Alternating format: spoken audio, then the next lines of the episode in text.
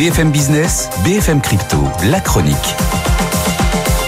On va bien sûr revenir sur Binance avec vous, Antoine, mais un mot d'abord de la tendance. Bon, apparemment, justement, ça a permis, ça, ça va, ça va plutôt bien dans l'univers crypto grâce à cette décision de justice qui solde un peu l'affaire.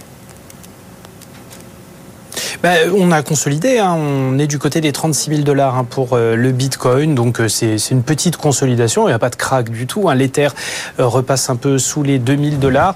à noter que le Solana aussi avait besoin de consolider ses gains après une montée en ligne droite de quasiment 70% encore sur un mois. C'était un prétexte idéal justement pour prendre quelques profits sur le marché.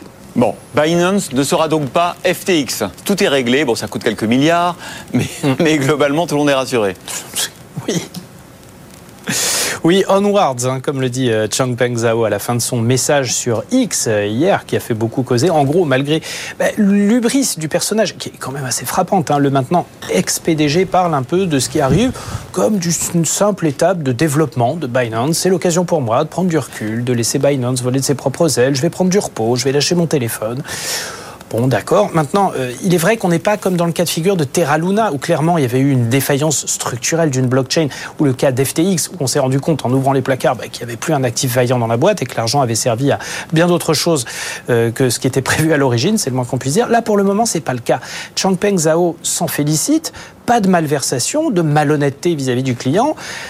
Bon, on lui reproche quand même, euh, et surtout d'avoir opéré sans autorisation, de ne pas avoir respecté les règles. Accessoirement, on apprend que le Hamas, l'Iran, Al-Qaïda et même l'État islamique se sont servis de Binance pour blanchir de l'argent ou faire transiter des fonds.